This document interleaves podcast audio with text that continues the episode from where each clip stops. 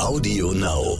Diese Angst zu glauben, dass andere, die reinkommen, vielleicht in den Bereichen deutlich besser und deutlich weiter sind als einer selbst, vielleicht auch effizienter damit umgehen kann, führt wahrscheinlich dazu, ja, diese Talente vielleicht auch nicht so zu fördern oder das nicht so im Unternehmen durchkommen zu lassen. Das ist meine Mutmaßung. Ich persönlich freue mich immer, wenn Leute reinkommen, die ein Stück weit mehr Erfahrung haben in dem Bereich oder die sich besser auskennen. Da breche ich mir auch keinen Zacken aus der Krone. Ähm, Im Gegenteil, ich, ich habe dann jemand oder jemanden, auf die ich zugehen kann und fragen kann, wie würdest du das machen? Und daraus ergeben sich eben ganz neue Chancen und ganz neue Möglichkeiten fürs Team und auch für mich persönlich zu wachsen. Ich glaube aber, das ist so noch nicht in Deutschland verankert bei den Leuten äh, und auch bei ganz vielen Führungskräften. Das sollte sich tunlichst ändern. Willkommen bei How to Hack, dem Podcast von Business Punk. Hier verraten euch erfolgreiche Gründerinnen und Gründer, Macherinnen und Macher und Kreative, was sie in ihrem Job anders machen. Unsere Gäste erklären euch ihre persönlichen Tipps und Hacks fürs Arbeitsleben. Und das Beste daran ist, dass es nicht nur einfaches Blabla gibt, sondern handfeste Learnings. Ich bin Tijen, Gründerin und Moderatorin und freue mich sehr, Host dieses Podcasts zu sein. Hallo zusammen und herzlich willkommen zu einer neuen Folge von How to Hack, dem Podcast von Business Punk. Ich hoffe, es geht euch allen gut da draußen und vielleicht macht ihr gerade Sport oder seid in eurer Wohnung unterwegs und habt euch gedacht, ich schalte mal wieder bei Business Punk ein. Und wenn ja, dann freut es mich sehr und ich kann euch sagen, ihr werdet nicht enttäuscht sein, denn ich habe heute einen Gast bei mir digital zugeschaltet, ähm, den ich ehrlicherweise auch schon ganz gut kenne und gefragt habe, hast du nicht Lust, mit mir über das Thema Leadership zu sprechen, sprich Führung, äh, was ja in diesen Zeiten ähm, spannender denn je ist. Und wir wollen so ein bisschen darüber reden, wie nimmt er in seiner Rolle Leadership wahr, wie lebt er überhaupt Leadership, vor allem vor Corona und was bleibt nach Corona. Und ich freue mich sehr, dass er sich die Zeit genommen hat. Er heißt Florian Böhme und ist Country Manager Amazon Business Dach. Lieber Florian, ich freue mich, dass du da bist. Danke, Tijen, ich mich auch. Florian, wie geht's dir in diesen Tagen und wie erlebst du diese Zeit? Mir geht's gut soweit, wobei wie vielen da draußen auch natürlich die Situation mit den Kindern, die zu Hause sind und das Homeschooling und die Teilung, die wir sozusagen zu Hause haben, natürlich auch nicht ganz spurlos an mir vor, vorübergegangen ist. Wir reden ja heute auch über Leadership. Ähm, das ist jetzt auch zu Hause mehr denn je gefragt. Und insofern, in Summe geht's mir gut. Ich halte mich auch fit, nicht nur geistig, sondern auch äh, sportlich. Und in Summe ist es den Umständen entsprechend wirklich gut. Wie definierst du Leadership für dich? Ja, ich habe mir in meiner Laufbahn viele Gedanken über Leadership gemacht. Für mich ist es, also mein persönlicher Stil von Leadership ist, Leute zu begeistern, auf eine Reise mitzugehen. Auf eine Reise, wo vielleicht das Ziel bekannt ist, aber der Weg noch ein bisschen unsicher. Und äh, das ist, hat was für mich mit Inspiration, mit Inklusion, mit Diversität zu tun. Und das hatte ich, obwohl das jetzt auch Buzzwörter sind, die sicherlich viel gebraucht werden, schon wirklich ganz am Anfang meiner äh, Laufbahn vor 15 Jahren im Kopf gehabt. Ähm, ich ich habe immer so eine Analogie für mein Team, wenn sie so Fragen haben, wie ich das denn sehe. Ist zwar ein Männerbeispiel, gebe ich jetzt zu, aber so der Jürgen Klopp als Fußballtrainer, den kennen dann doch auch recht viele. Das ist also auch so ein emotionaler Leader, der auch sein Team irgendwie so führt, dass sie mitmachen und sich wirklich ähm, einsetzen, alle miteinander. Und das ist so ein bisschen, wie ich auch sein oder wahrgenommen werden möchte. Und ich glaube, das passt ganz gut in die Zeit heute, denn es ist tatsächlich ein Team, was nötig ist, um gerade die schwierige Zeit, die keiner von uns kennt, äh, auch gut durchzuleben. Würdest du denn sagen, dass du ein guter Jürgen Klopp bist? ja, also zumindest ähm, an den Stellschrauben, an denen ich persönlich arbeiten kann mit dem Team, ist das zumindest was, wo, wo ich, glaube ich, gutes Feedback bekomme. Klar, der Weg ist, der ist nie zu Ende, zu lernen und, und, sich Vorbilder zu suchen. Aber ich, ich würde sagen, ja. Im Kleinen schon. Im Kleinen schon. Ich glaube, es ist immer schwierig, über sich selber zu sagen, so, hey, man ist eine Top-Führungskraft oder man ist super gut in dem und dem, aber natürlich wirst du ja auch merken, wieso die Resonanz auf deinen Führungsstil ist und wie das Team auf dich reagiert, deine Kollegen und Kolleginnen. Würdest du denn sagen, dass sich Führung lernen lässt? Mit Sicherheit lässt sich Führung lernen. Ich glaube, was wichtig ist, einfach auch ein paar Vorbilder zu haben, bei denen man sich was abschauen kann und auch offen ist, lebenslang zu lernen. Ich gebe dir ein Beispiel, auch was für mich wirklich entscheidend ist und warum ich glaube auch, dass das ganz gut funktioniert wenn, für mich ist das größte Komponent oder auch für, für ein Team, denke ich, wenn Leute aus dem Ausland, wir sind ein international tätiges Unternehmen, wo auch viele Leute dann zu uns zu Besuch kommen, wenn die gehen und sagen, dieses Gefühl in deinem Team gewesen zu sein, mit deinen Leuten zu arbeiten und auch Projekte voranzutreiben, ist außergewöhnlich und haben sie so noch nicht erlebt. Und ich glaube, das ist eine der höchsten Komplimente sozusagen, die wir bekommen können. Und das spiegelt sich nach außen wieder, aber vielmehr auch nach innen. Und insofern ist, glaube ich, viel davon lernbar. Und natürlich hat es auch mit Erfahrung zu tun, mit Vorbildern zu tun. Und klar, eine gute Voraussetzung ist sicherlich, wenn man Interesse für Menschen hat.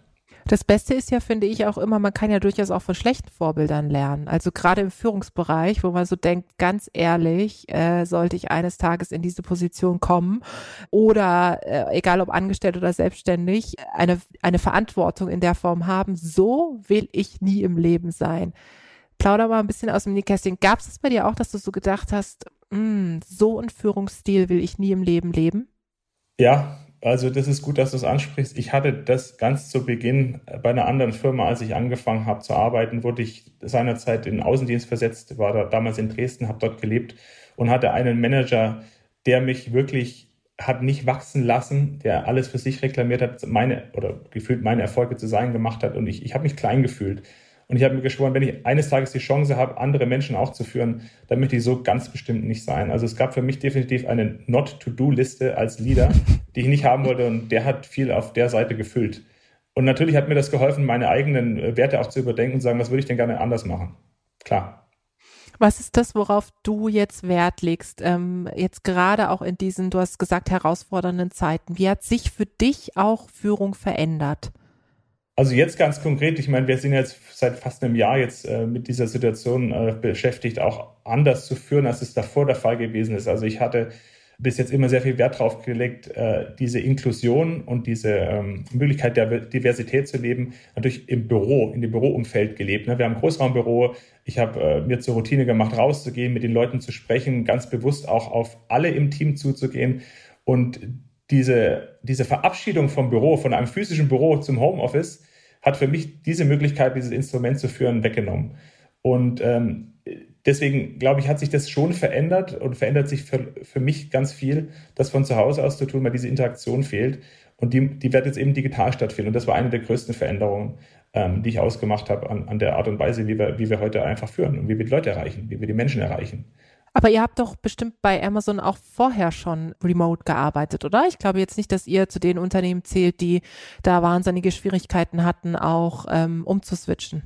Wir haben remote gearbeitet, auch schon immer, und wir haben auch ähm, immer schon Regeln gehabt. Also wir, wir haben solche Regeln für inklusive äh, Meetings zum Beispiel. Mhm. Ähm, da zählt dazu, dass man die Leute, die zum Beispiel am Telefon eingewählt sind, irgendwie namentlich auf eine Karte schreibt und dann in die Mitte vom Raum die Karte legt, dass die Leute auch einfach virtuell sehen, ist jemand da Jetzt sind aber alle virtuell mhm. zu Hause. Das heißt, das geht schon gar nicht mehr, weil keiner mehr im Büro sitzt. Also auch da mussten wir äh, drüber hinausgehen. Und ich glaube, was sich tatsächlich geändert hat, natürlich haben wir technisch alle Möglichkeiten, äh, neue Wege zu finden, die Leute zusammenzubringen, sozial zusammenzubringen. Das ist das eine, so ein Blog, wie wir jetzt haben, aufzuzeichnen oder ein One-on-One -on -One auf einem Video zu haben, aber diese soziale Interaktion die mussten wir neu leben. Also diese Bindung auch von Leuten, die neu angefangen haben, als Beispiel, die ja noch nie im Büro von uns von innen gesehen haben, äh, einzubinden. Und da kamen ganz viele tolle Ideen auch vom Team. Wir haben dort einige virtuelle Offsites gemacht, um zu verstehen, wie das funktioniert. Und ich ganz persönlich fand ganz toll letztes Jahr einen virtuellen Kochabend kurz vor Weihnachten. Also mhm. ich habe meinen direkten Mitarbeiterinnen und Mitarbeitern in dem Fall ein Päckchen geschickt. Da waren ein paar Leckereien drin, Wein und ein bisschen Pasta mit äh, zum Kochen. Und da haben wir zusammen gekocht einfach zu Hause und haben, haben einfach einen Abend zusammen verbracht, virtuell. Äh, und da gibt es ganz viele Beispiele äh, in den Teams, die das gemacht haben bei mir. Und das hat sich verändert. Tatsächlich äh, was, was ich auch so nie gedacht hätte vor Corona. Glaubst du denn, dass diese Zeit jetzt auch dazu führt, dass wir eine stärkere Vertrauenskultur in Deutschland erleben? Also jetzt haben wir eine Riesendiskussion über Homeoffice, aber ich finde, Homeoffice ist ja tatsächlich nur ein Punkt in der ganzen Reise zu agilem Arbeiten. das ist eine Möglichkeit. Es geht ja vielmehr darum, dass ich zumindest so in der öffentlichen Diskussion, aber auch in der Praxis immer wieder sehe, dass es an fehlendem Vertrauen liegt, dass Remote Work nicht möglich ist, dass äh, mehr Verantwortung nicht möglich ist. Glaubst du, dass die Situation jetzt hilft, ähm, dass wir äh, oder dass gerade auch tradierte Unternehmen Vertrauen äh, schöpfen? Es wäre mein Wunsch, möchte ich mal so ausdrücken. Ich glaube, das fällt ganz vielen Führungskräften extrem schwer, Kontrolle abzugeben, weil ich nicht mehr sehe und kontrollieren kann, wie meine Mitarbeiterinnen und Mitarbeiter am Arbeitsplatz arbeiten. Und ich sage mal so, das Wichtigste ist für mich natürlich Vertrauen und ähm, den Menschen zu Hause auch einen Kompass mitzugeben. Denn ich kann natürlich einerseits vertrauen, aber ich muss auch eine Eigenständigkeit erwarten können zu Hause Und ähm, das lösen wir ganz praktisch, indem wir einen Kompass an die Hand geben und grundsätzlich mal sagen, wenn du das tust, zum Beispiel mit einem Kunden zu sprechen, ist sicherlich besser, als mal nicht mit dem Kunden zu sprechen. Dann können die Leute zu Hause viel besser arbeiten. Und meine Frau hat jetzt erst jüngst bei einem traditionellen Unternehmen aufgehört zu arbeiten. Da weiß ich, dass trotz der Appelle für Homeoffice noch ganz viele ins Büro zitiert wurden. Ich glaube, mhm. da ist noch ganz viel Angst vorhanden, Kontrolle abzugeben. Und ich musste die ehrlicherweise, obwohl ich mich zu denen zähle, die sehr, sehr viel vertrauen und auch sehr, ähm, ja, auch anders Menschen, ich musste mich selbst habe mich auch ertappt, manchmal zu sagen, naja, was machen die denn zu Hause? Und äh, wie, wie kriege ich denn jetzt, habe ich denn das Verständnis, wie es denen auch geht und was sie tun? Ja. Und das müssen wir uns als Team erarbeiten. Die, die Führungskraft genauso wie die Mitarbeiter und Mitarbeiter, das, das ist aber eine Grundvoraussetzung für Homeoffice. Wie hast du das für dich gelöst? Ist es so, dass du äh, mehr kommunizierst mit deinem Team als vorher? Du hast äh, von einigen Formaten erzählt, Kochabend. Ich kenne viele, die lebe ich genauso, dass äh, wir Check-in, Check-outs machen, Success-Meetings, wo wir uns den Erfolg der Woche teilen etc. Habt ihr da an Formaten stärker aufgefahren oder wie versuchst du das Thema Führung jetzt in dieser besonderen Zeit anders zu gestalten? Wir haben viel mehr solche Drop-ins, wie du es gerade gesagt hast. Also ich habe dreimal die Woche mit meinen direkten Führungskräften sozusagen einen Drop-in, wo wir einfach Themen besprechen, wenn sie aufkommen. Wir haben zu Beginn der Pandemie sichergestellt, dass jeder Einzelne, der zu Hause arbeitet, die Möglichkeit auch hat. Ne? Nicht jeder hat vielleicht den Luxus, ein ja. eigenes Arbeitszimmer zu haben oder vielleicht auch einen Bürostuhl, der den Rücken nicht kaputt macht oder äh, so einfache Dinge. Wir haben im Büro höhenverstellbare Tische, die hat eigentlich fast keiner zu Hause, also wenn da Bedarf war. Das haben wir alles abgearbeitet und abgedeckt, sodass erstmal die Rahmenbedingungen geschaffen waren. Und mittlerweile ist es wirklich so, dass sich alle damit arrangiert haben, und sich in diesen kleinen Gruppen selbstständig organisiert haben. Also neben den Kochabenden, wir haben, wir haben Spieleabende, Exit Games und, und ich persönlich sozusagen mache das mit diesen bi-weekly Meetings, wo wir uns zusammensetzen und Kaffee trinken und einfach auch mal drüber sprechen, wie es uns geht, fairerweise. Das ist der Punkt. Ich habe gerade so das Gefühl, dass wenn man dann in diese Meetings reindroppt, wie es so schön heißt, dass man dann immer so bei den To-Dos bleibt und kaum noch Raum und Zeit dafür ist, mal irgendwie zu sagen, hey, wie geht's dir eigentlich? Was hast du gemacht? Wie hast du es erlebt? Also all das, was wir, all diese Zufälligkeiten, die in der Teeküche, in der Kaffeeküche, in der Raucherpause meinetwegen ähm, stattgefunden haben, all das ist ja weggefallen. Gilt es daher mehr Zufälligkeiten zu organisieren und wie schwer fällt es dir, diszipliniert diesen Zufälligkeiten auch Zeit und Raum in deinem wahrscheinlich sowieso schon vollen Terminkalender zu geben? Das ist richtig. Also was wir gemacht haben, einfach als äh, Mechanismus oder als Prozess einzuführen, sind virtuelle Coffee-Chats. Die gibt es überall bei uns im Unternehmen, auf der ganzen Welt, aber auch in meinem Team. Äh, da wird man eingeladen, also Coffee Roulette, da wird eingeladen, das sage ich in dem Fall zu und kriegt dann einen wahllosen Teammitglied sozusagen zugeschaltet und wir unterhalten uns einfach beim Kaffee. Also wir, wir trinken Kaffee, muss auch nicht sein, kann auch einfach mal ein Spaziergang sein draußen und sprechen über ganz normale Alltagsprobleme oder vielleicht auch businessrelevante Themen. Und das Zweite, was, was glaube ich wichtig ist, dass die Leute auch zu Hause mal Pause machen können, dass man ihnen bewusst auch die Möglichkeit einräumt, vielleicht rauszugehen für einen Spaziergang. Ich habe zum Beispiel meine Meetings verändert, also ich mache halbe Stunden Meetings und Stunden Meetings, das ist so bei uns die Regel. Äh, habe jetzt die halbe Stunde immer auf 25 Minuten auch kürzen lassen in meinem Kalender, ah, sodass ja. man immer mhm. fünf Minuten Zeit hat am Ende vom Meeting noch fürs nächste sich vorzubereiten. Vielleicht das habe ich jetzt schon häufiger gehört. Das ist irgendwie der Power-Hack schlechthin. Ne? Aber ich glaube, es bringt wirklich was, oder? es bringt was, es bringt aber, ist ja auch aus Eigennutz. Ich bin auch in vielen Meetings und freue mich, wenn ich fünf Minuten Pause habe. Und bei Stundenmeetings sind es zehn Minuten. Also es gibt schon Mechanismen, die ich nutze ähm, und die auch das Team nutzt, ähm, sich Zeit zu verschaffen. Aber es ist ungemein schwieriger geworden. Früher bist du ins Meeting gelaufen und hast mit Leuten noch auf dem Weg dorthin einen kleinen Plausch gehalten. Ja. Ähm, und diese, diese Interaktionen fallen definitiv weg und die sind auch wenig, die werden auch weniger. Und ähm, klar, Formate wie so Coffee Chats helfen, aber sie ersetzen nicht auch mal die Möglichkeit im Büro zu sein. Deswegen bin ich der festen Überzeugung, dass was übrig bleibt von dem, was wir jetzt alle lernen, ist, eine viel flexiblere Kultur zu Hause zu arbeiten. Also ob ich jetzt zwei Tage oder drei Tage daheim arbeite, aber auch ins Büro zu kommen. Äh, gerade so Projekte, ne, wir reden oft über mhm. so Extra-Projekte, diese Dinge, die äh, einen auch vielleicht dann extra motivieren. Die konnten wir im Büro viel leichter lösen als zu Hause, wenn man sich über den Tisch unterhalten hat oder beim Kaffee unterhalten hat mit den mhm. Kolleginnen mhm. und Kollegen. Was siehst du für einen ähm, kulturellen Unterschied in der Form, wie jetzt Leadership auch gerade in, in Krisenzeiten äh, gelebt wird? Jetzt seid ihr als Amazon natürlich sehr ähm, international unterwegs. Siehst du da Unterschiede in der Art und Weise, wie ihr das Thema lebt und auch gestaltet? Also, Tijen, wir haben das Glück, würde ich fast sagen, dass wir ganz viele kleine Unternehmerinnen und Unternehmer im Unternehmen haben. Wir reden ja auch immer von so einer Day-One-Kultur hier bei mhm. Amazon. Und wenn ich jetzt in einer Firma arbeite, ob ich jetzt zu Hause arbeite oder im Büro, spielt da erstmal keine so eine große Rolle. Aber wenn ich das Gefühl habe, ich bin Teil von was Größerem und bin ein kleiner Unternehmer da drin, dann glaube ich, arrangiere ich mich auch zu Hause und motiviere mich auch selber, die Arbeit zu machen. Und wir schaffen damit die Rahmenbedingungen. Ich habe gerade von einem Kompass geredet. Wir haben so, wir haben so Regeln, wir haben die äh, Führungsprinzipien und äh, wir, wir, haben auch andere Richtlinien, die, die, die den Leuten helfen, zu Hause selbstständig zu arbeiten. Aber entscheidend ist doch, dass sie wirklich eine Selbstverantwortung haben und sich auch bemächtigt fühlen, ihre Arbeit selbst zu organisieren und ihre Ergebnisse selbstständig abzuliefern. Und das ist sicherlich was, wo auch so ein Podcast dazu beiträgt, andere zu ermutigen, ihr Schicksal auch in der, gerade in der Situation jetzt zu Hause in die Hand zu nehmen, vielleicht nochmal mit einem unbequemen Manager darüber zu sprechen oder Managerin und sich Gehör zu verschaffen und sagen, ich würde jetzt gerne anders arbeiten, aber ich kann garantieren, dass die Qualität meiner Arbeit nicht darunter leidet. Im Gegenteil, ich bin vielleicht auch ein Stück weit motivierter. Ich habe als kleine Unterstützung, um das meinem Team auch leichter zu machen, in meiner E-Mail-Signatur zum Beispiel eingebaut, dass meine Arbeitszeiten, es kann sein, dass ich meine E-Mail abends um neun schreibe, weil ich mich mit meinen Kindern gerne noch zusammen ja. im Abendbrot unterhalte, dass ich eine E-Mail noch am Abend um neun Uhr schreibe. Ich erwarte aber nicht, dass jemand anders, der vielleicht nicht um neun Uhr arbeitet, darauf gleich antwortet.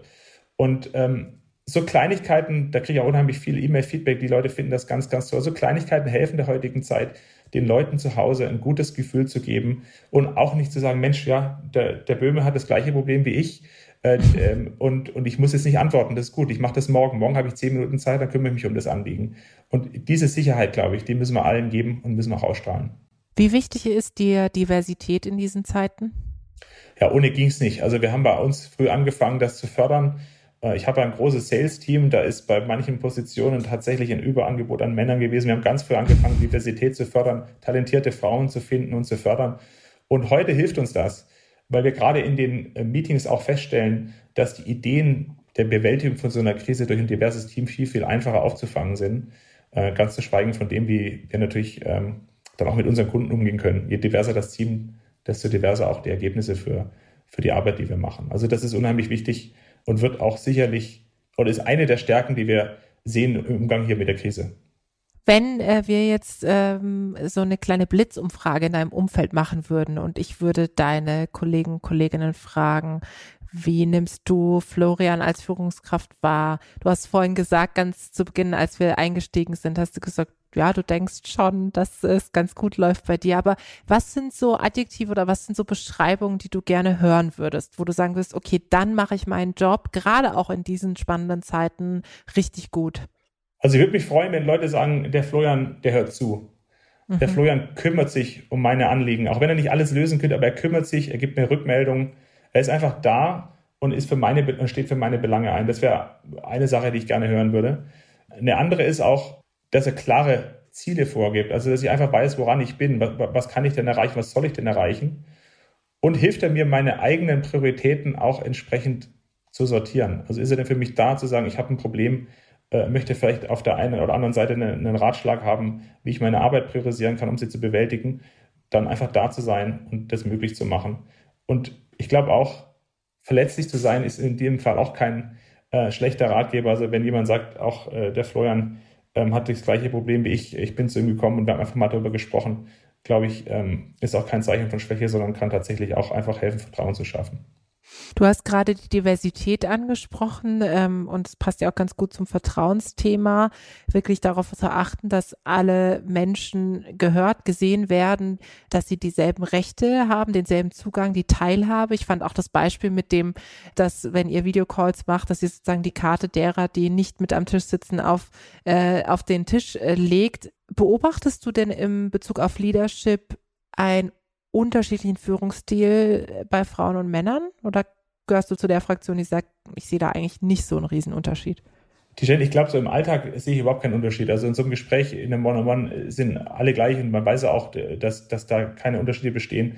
Wo wir einen Unterschied merken und wo wir einen Schwerpunkt drauf legen, ist tatsächlich in größeren Runden, wo Senior Leadership sozusagen mit jüngeren Führungskräften äh, oder auch mit Nachwuchsführungskräften zu tun haben. Und da tun sich Frauen tatsächlich auch nachgewiesenermaßen bei uns ein bisschen schwerer, dann äh, sich Gehör zu verschaffen. Und äh, das ist ein, wir nennen das ein unconscious bias, der wahrscheinlich dann auch mhm. vorherrscht. Ähm, und es gibt so ein paar Tipps. Wir haben auch ein Training ins Leben gerufen, das heißt Amplify, um auch ganz gezielt Führungskräfte darauf aufmerksam zu machen, diesen Stimmen Gehör zu verschaffen. Und äh, eine Sache, die ich mir zu eigen gemacht habe, ich bin nicht mehr der Erste, der in den Meetings spricht. Also wir machen bei Amazon, wir haben so eine Kultur, wir lesen erstmal gerne Dokumente, das hilft zum einen, aber auch denjenigen, die vielleicht nicht ganz so auf der mhm, Bühne immer ja. gerne stehen, die schreiben ihre Fakten nieder. Aber dann ist es vielleicht früher oft so gewesen, dass dann der höchst, die höchste Ebene den ersten Kommentar abgibt. Und damit wird das, der Ton natürlich für so ein Meeting auch schon gesetzt, äh, weil das dann natürlich auch andere Meinungen beeinflusst. Und äh, das mache ich nicht mehr. Also ganz gezielt auch erstmal nach den Meinungen der anderen zu fragen. Und da tun sich dann tatsächlich die Leute, auch gerade äh, Frauen bei uns in den Teams, natürlich deutlich leichter, vielleicht auch mal was zu sagen. Und das äh, haben wir angegangen. Und ich glaube, wir sind auf einem richtig guten Weg. Aber das muss immer wieder, das müssen wir immer wieder wiederholen. Aber das ist ein Mechanismus zum Beispiel, um genau das, was du gerade ansprichst, um dem entgegenzuwirken. Was ich besonders schön finde, auch an deiner Antwort, ist, dass du eben sozusagen nicht sagst, äh, ja, okay, dann müssen die Frauen halt mal irgendwie lauter sein und auf den Tisch hauen, sondern dass du diese strukturelle Perspektive annimmst und zu sagen, okay, was ist das, was wir auch als Führungskräfte in der Verantwortung haben, um eben Inklusion auch wirklich ähm, gestalten zu können. Und da ist ein Part, dass wir die Rahmenbedingungen so setzen, dass alle sich äh, wohlfühlen, dass alle sich gesehen fühlen, gehört fühlen. Und ich glaube, das ist etwas, was super, super wichtig, auch gerade in dieser Zeit ist, auch mit Videocalls etc., dass man darauf achtet, nicht den üblich Verdächtigen, die sowieso schon einfach sein laut sind, den Raum zu geben, sondern auch denen, die im Zweifel ähm, sich nicht trauen. Das finde ich total wichtig in diesen Zeiten. Du hast viel über dein Leadership-Verständnis erzählt. Wir haben vorhin auch mal ganz kurz das Thema tradierte Branchen ähm, gestreift. Wenn du mal so all over jetzt auf Deutschland schaust und dir die verschiedenen Unternehmen anguckst, du vielleicht hast auch die ein oder anderen Einblicke. Hast du denn das Gefühl, dass durch die jungen Talente, die jetzt nachkommen und die vielleicht auch ein neues Führungsverständnis fordern ähm, an ihre Arbeitgeber, dass sich darüber auch sukzessive etwas verändert? Also ich kann es ein Stück weit beurteilen, weil wir natürlich auch immer noch viele äh, Talente versuchen äh, für Amazon zu gewinnen und dadurch bin ich in vielen Interviews tätig und die, ich bin ja auch schon seit fast 13 Jahren bei Amazon. Das hat sich schon geändert, auch wie äh, Kandidatinnen und Kandidaten einfach nach den Arbeitsbedingungen fragen. Also sowas. Mhm. Natürlich, äh, Teilzeit ist, glaube ich, ein ganz entscheidendes Thema. Also wie, nicht jetzt vielleicht für die Einstellung gleich am Anfang, mhm. aber dann in der in dem Fortverlauf, das ist ein Thema, was wichtig ist. Äh, das Thema Elternzeit zum Beispiel, also viele denken ja auch voraus, und zwar nicht nur Frauen, auch Männer, das finde ich ganz toll. Ich habe das seinerzeit ja selbst gemacht. Ich war einer der ersten, die Elternzeit äh, gemacht haben, zusammen mit meiner Frau und den Kindern, um einfach die ersten Monate äh, Vatersein sozusagen äh, genießen zu können. Und da merke ich schon, dass ein ganz anderes Selbstverständnis bei den Leuten, die jetzt zum Beispiel frisch von der Universität kommen, an den Arbeitgeber gerichtet wird. Und äh, das wird sicherlich die Arbeitswelt verändern.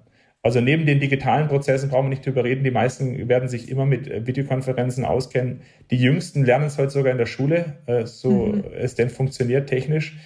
Und ähm, ich glaube, es ist auch eine Riesenchance, die ich sehe, jetzt in der Zeit, sich tatsächlich das Digitale für eine flexiblere zukünftige Arbeitswelt zunutze zu machen. Glaubst du aber, ähm, du hast es vorhin kurz angedeutet gehabt, dieses äh, Klammern an Position, an Hierarchie, an, an Macht resultiert aus, aus einer Angst, ähm, ich sag mal, weniger Verantwortung zu haben, weniger Kontrolle zu haben? Oder woher kommt das, dass wir erleben, dass in einigen Unternehmen oder generell in der Wirtschaft in Deutschland Führung zwar diskutiert wird, aber noch nicht neu definiert wird? Aus meiner Einschätzung ist wirklich mehr Angst, Tijan. Ich glaube, die Leute haben Angst, Kontrolle zu verlieren. Und dann ist natürlich der Wandel auch da. Ne? Ich, die, die Leute heute sind ja so super ausgebildet, die kennen sich im Zweifel mit den digitalen Medien tatsächlich besser aus als ich. Ich habe, also ich jetzt im, im Sinne auch von vielleicht noch äh, etwas ähm, älteren Führungskräften, die damit eben nicht groß geworden sind. Und ich glaube, diese Angst zu glauben, dass andere, die reinkommen, vielleicht in den Bereichen deutlich besser und deutlich weiter sind als einer selbst, vielleicht auch effizienter damit umgehen kann, führt wahrscheinlich dazu, ja, diese Talente vielleicht auch nicht so zu fördern oder das nicht so im Unternehmen durchkommen zu lassen. Das ist meine Mutmaßung. Und ich glaube, das muss ganz gezielt unterbrochen werden. Also ich persönlich freue mich immer, wenn Leute reinkommen, die ein Stück weit mehr Erfahrung haben in dem Bereich oder die sich besser auskennen. Da breche ich mir auch keinen Zacken aus der Krone. Ähm, Im Gegenteil, ich, ich habe dann jemand oder jemande, auf die ich zugehen kann und fragen kann, wie würdest du das machen? Und daraus ergeben sich eben ganz neue Chancen und ganz neue Möglichkeiten fürs Team und auch für mich persönlich zu wachsen. Ich glaube aber, das ist so noch nicht in Deutschland verankert bei den Leuten äh, und auch bei ganz vielen Führungskräften. Das sollte sich tunlichst ändern. Hm. Und diese Zeit könnte ja auch ein guter äh, Fresh Start sozusagen dafür sein, zu sagen, okay, jetzt sind wir eh alle irgendwie in so einer herausfordernden Zeit. Man sitzt zu Hause ähm, und äh, du kannst sowieso nicht mehr alles kontrollieren, genauso wie du es vorher gesagt hast. Also selber zu reflektieren und selber auch entspannter ähm, damit umzugehen und sich im besten Fall vielleicht auch weiterzubilden. Wir haben äh, das vorhin ganz kurz auch im Vorgespräch ehrlich gesagt gehabt, dass jetzt eine gute Zeit ist, um mal zu schauen, okay, was kann ich Neues lernen? Wo kann ich vielleicht mir neue Impulse holen? Stichwort Führung. Bildest du dich da persönlich auch weiter? Also versuchst du auch nicht an einem Punkt festzusitzen und liest viel Coaching, was auch immer? Wie, wo holst du dir deinen Input? Also ich, ich lese viel, natürlich auch ähm, haben wir interne Trainingsprogramme. Ich hatte Ende letztes mhm. Jahr ein Trainingsprogramm äh, für Führungskräfte besucht, wo wir so eine Business-Simulation gemacht haben. Ähm, das war, finde ich, ganz toll. Und eine Erkenntnis, die da zum Beispiel gereift ist, wo, wo ich mich auch hinterfragt habe, ist das Thema Skalierbarkeit. Natürlich ist es toll, Talente zu haben, aber wie können denn die ihr Talent skalieren? Also wie kann denn die Arbeit, mhm. die selbst gemacht wird, zu skalieren? Und ähm, das hat auch ganz viel mit Loslassen zu tun. Also wirklich den Leuten nicht also den Leuten wirklich beizubringen, wie sie das, äh, den Brunnen vielleicht selber bauen können, das Wasser rauszuholen, nicht das immer selber machen. Ich, ich bin nicht der Beste. Äh, und das ist, glaube ich, eine ganz althergebrachte Vorstellung, dass ohne mich der Laden nicht läuft. Ähm, das habe ich so oft beobachtet, dass es einfach nicht stimmt. Also nehme ich mich im Zweifel lieber zurück. Und dieses Thema Skalierung, das war eins, was ich zum Beispiel aus dem Training, einem internen äh, Training mit rausgenommen habe, dem, an dem ich arbeite. Und ansonsten lese ich viel. Viel digital heutzutage, muss ich sagen. Ähm, viel mehr als, als früher. Und äh, da ist zum Beispiel auch unheimlich, also für mich LinkedIn wichtig, ich lese auch viel von dir mhm. und lass mich inspirieren. Du hast neulich auch gesagt, wie du Führung empfindest oder auch die Motivation, mhm. ins kalte Wasser geschmissen zu werden und die Erwartungen, die damit einhergehen. Ähm, also ja, auch für mich ist es unheimlich wichtig, sich weiterzuentwickeln und vor allem jetzt. Und vielleicht, wenn ich noch eins sagen darf, Tijen, ich habe meinem Team auch als, als Start für dieses Jahr gesagt, das, was wir gerade mitmachen, hat noch keiner erlebt. Keiner mhm. kann von sich behaupten, dass er die Oma anruft oder die Mutti anruft oder vielleicht einen Studienkollegen anruft. Wir haben es alle noch nicht erlebt. Und zwar nirgends auf der ganzen Welt.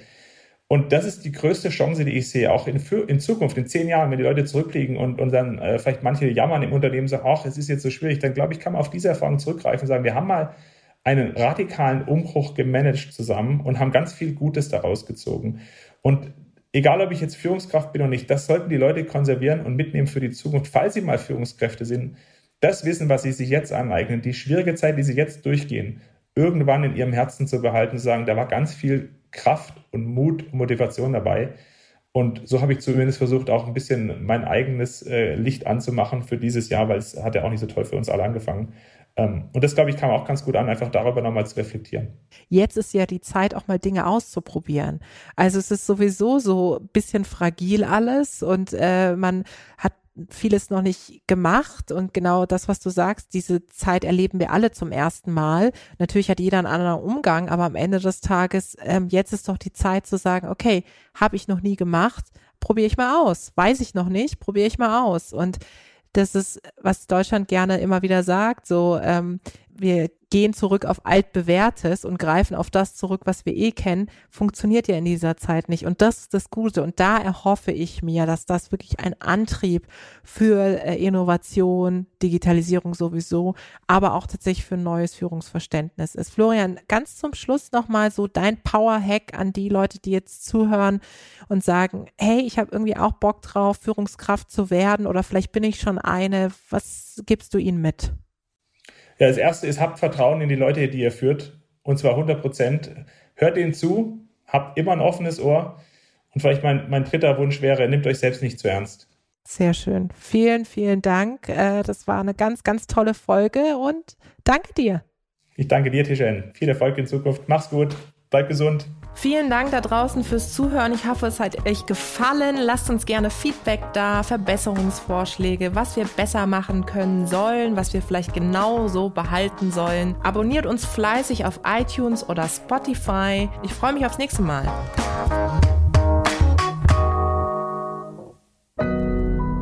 Audio Now.